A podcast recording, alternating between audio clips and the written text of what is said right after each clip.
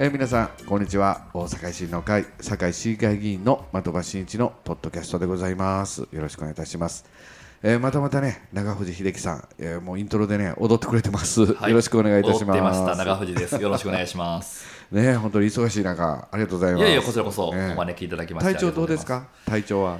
いや正直ね、うん。少し疲れてます。1年半のブランクありましたんで。やっぱり年いったん？年いきましたよ。2年、ね。はい2歳年取りましたから40え前は40歳。40歳でしたね。今回は42歳。にで7月で43になります。ああそうかそうか。やっぱりねあのあ早朝から駅立ちから始めますので,、うんうんうんうんで夜に帰って、ん。でも早めに寝るんですけど朝起きた時に、ん。背中の張りとか取れてないんですよあ起きても、はい、あそんなこと感じるようになったの？年ですね、えー、僕めっちゃ感じてる まあまあ。先輩。ねまあでもね頑張ってまいりましょう、はい。でもねいつも元気そうやからね大丈夫だと思います、はい振る舞っております。まあねあの今回はね僕住んでるね、はい。南区堺市えー。南区なんですけれども、はい。まあこういったテーマもねせっかくですんでお聞きしたいなと思ってですね、もうこの仙北ニュータウンの再生。はい。まあ、これとですね、中百のね仙北高速鉄道の中百駅での乗り継ぎ改善、はい。これね2つ大きなテーマありましてね、これ仙北ニュータウンというとね長藤さんもねはい。あの仙北ニュータウン育ちで高倉台はい。で高倉台小学校に通っておりました。ね。だからやっぱり思いあるでしょ。いやめちゃめちゃ思いありますよ、ね。はい、あの大学時代にまたあの府立大学に通う時にうんうん八幡に住んでいたんですけど、その時もちょくちょくうん。高倉台を昔育った高倉台見に来たりしてですね、あそうなの。なので経緯をずっと見てきてるんですよね。仙北ニュータウンの。だいぶ変化感じてるいや全でしょうね。然違いますよね、うん。私が住んでたのは8歳から10歳までですので、うん。もう今から32年前、うんうんでその時はすごい家族連れ多くてですね、うん。子供たちも多くて、うん。あの賑わってたんですよ、うんうん。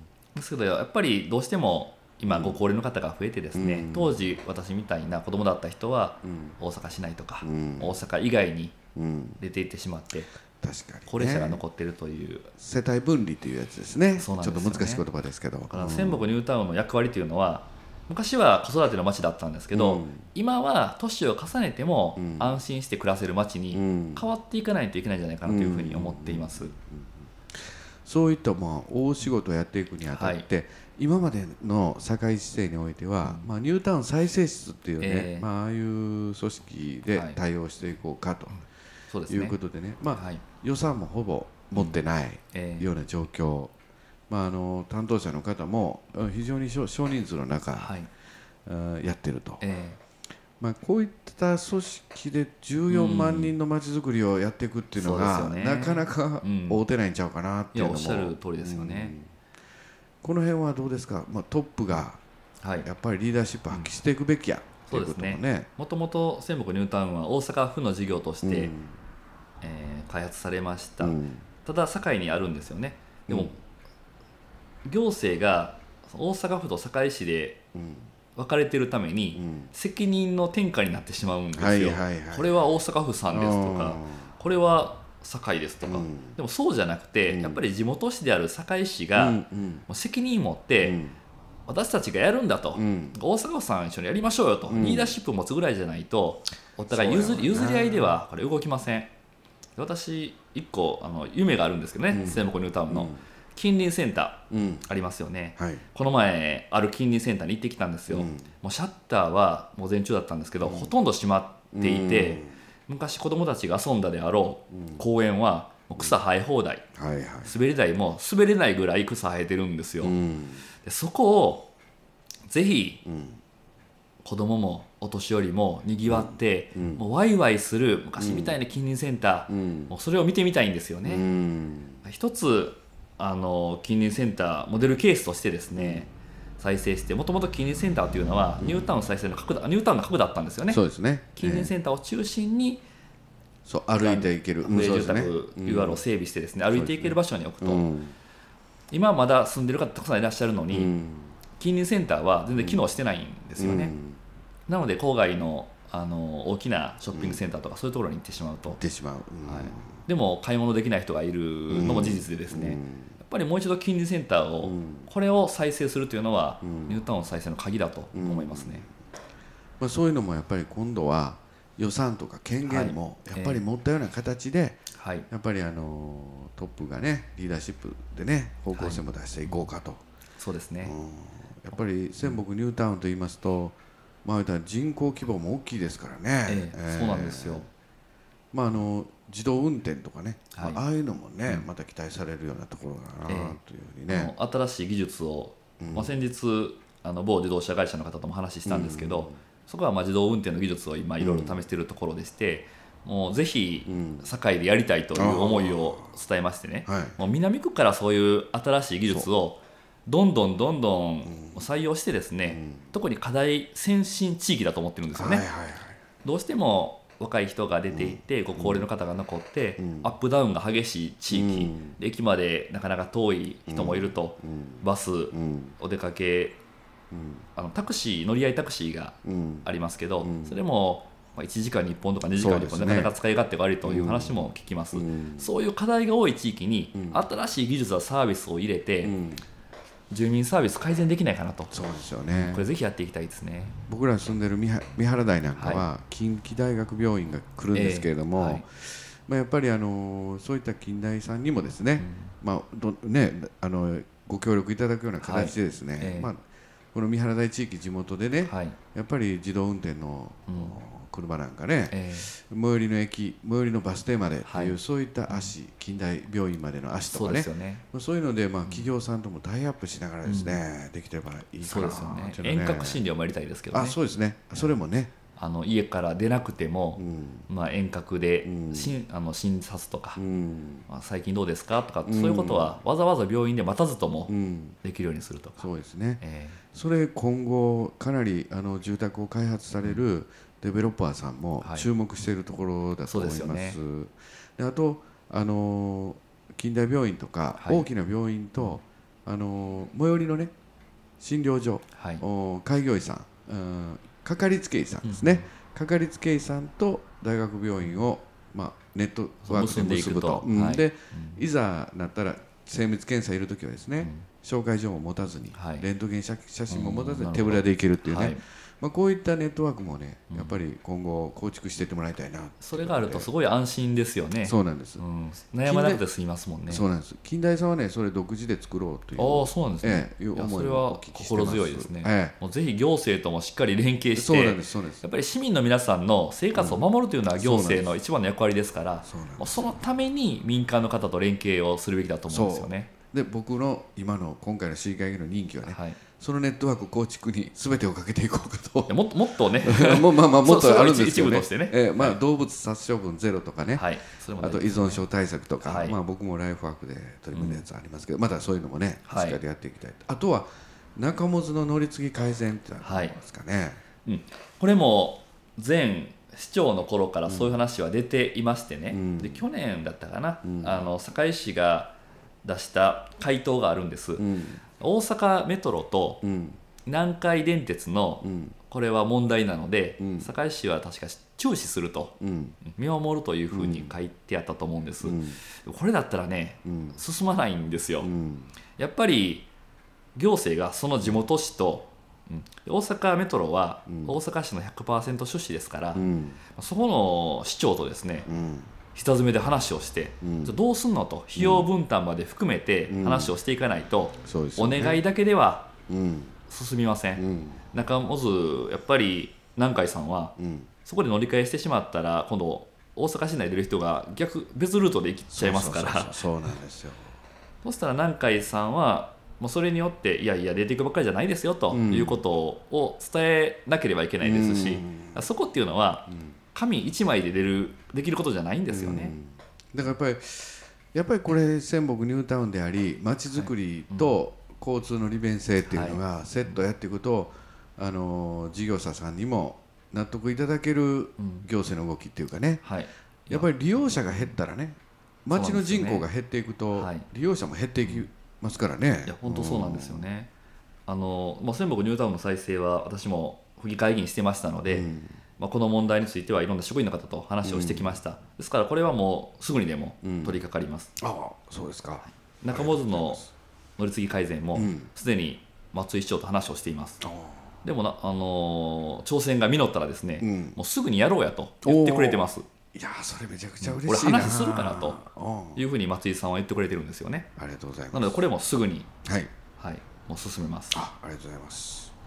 いやーなんか聞いてるとすごいもう何としてもね と思う気持ちが強くなって僕も、うん、どうですか？あの活動、まあ、毎日最近はねはい。早い朝から、早朝から夜遅までねあれしてますけどどうですか？あの活動の手応えとかいろんなお声もいただいたりとか、2年前とはうん。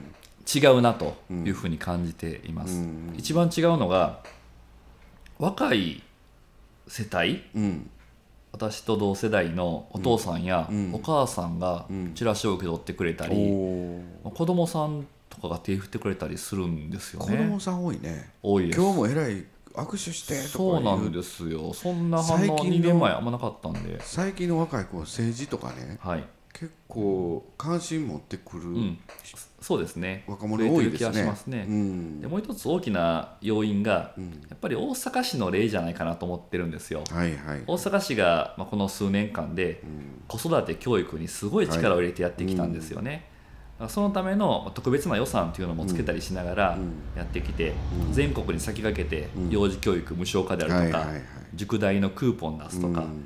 中学校給食うん。やってきましたので、うんそれを見た堺市民の皆さんはうん。大阪市羨ましいなと、うんまあ、そのせいで大阪市に出ていく人も実は多いんですよ、うん。堺市からどんどん今人口出ていってますから。でも堺に残ってる人はうん。あれ見たら大阪市みたいなサービスしてほしいと、あそうですね。なので維新やったらやってくれるんじゃないかという期待もあると思うんですよね、あとその中学校給食だって、はい。あんな大阪市みたいな大きな自治体でもできた。そうです。今まで堺市は何て言ってたかっていやこんな大きい都市でそんな簡単にできないですよって言ってたけど もっと大きい大阪が中学校給食やっててるやっちゃったよと。そうなんですよね。うん堺でもできんじゃないかというね。うん。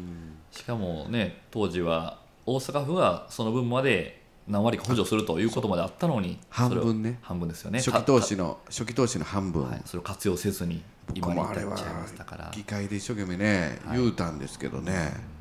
だから86億円のうち43億円が大阪府が出してくれるって言ってんのにうんね。決断しなかった。あれ大きいですね。中学校給食はこれ何とかやりたいんですよね、まあ、そのはいチャンスは逃しちゃいましたけど、うん。なんとか、まあ、もう一度中学校給食、うん。全員喫食そうですこれはもう目指したいですね。あ僕もそれずっとね中学校給食議会ではずっとやってるんで、まああの方式はねはい。組み合わせてもいいんかな、うん。思ってます。そうですよね。親子方式センター方式とかね。センター方式、はい。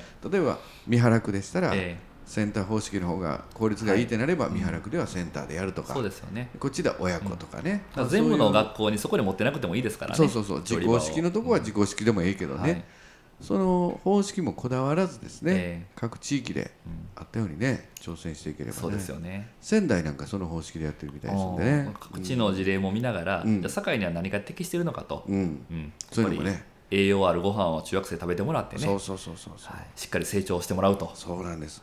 あともう一個ねお聞きしはい、してもらいたいのがね中学校給食はね休憩時間にただお昼ご飯食べてるだけの扱いなんですね。小学校ははい、ちゃんと指導するカリキュラムの時間になってるんです。うん。給食の時間ですから、はい。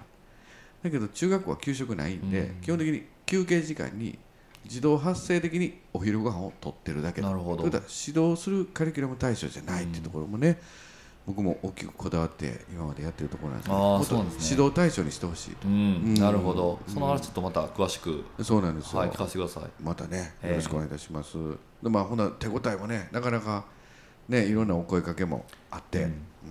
そうですね。なんかまあ昨日ね、ええ。丸なったなってみんな言う。て そうそうですね。トゲ取れたなとかはい。ね、あの尖ってましたね。ええ。はい。まあでもいい丸なり方ちゃうかみたいな、あ、ほんまですか？うん、昨日おじさんが言ってましあたよ。おじ様方がうん。言ってましたか？あなんか丸なり方が2通りあるってね、はい。トゲをお切ってしまって丸くなるのか、トゲとトゲの間を埋めて丸くなるのかの丸くなり方が違うんだとね、ずいぶんえー、深い眼蓄の効いたようなことの話でしたけどね。私は埋めた感じ。埋めた感じで悪くなったんじゃないかと、あそう言っていただけたら嬉しいですね。ねでもまあやっぱり1年半のその引退していた時期というのが、うん。やっぱりすごく成長させてくれたかなと思うんですよね。うん。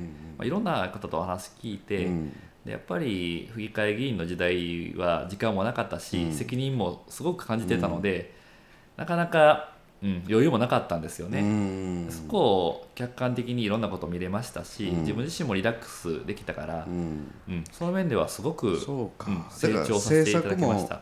その当時からまたもう一つねはい、あの、なんていう人々まあ僕ら市民のねはい、営みの深さっていうかいうのもねよりあの。感じれるようになったと、まあ、はい、政治家はね感受感受性感受力がねいやっぱりないとねできないやってはいけないですよね、うん。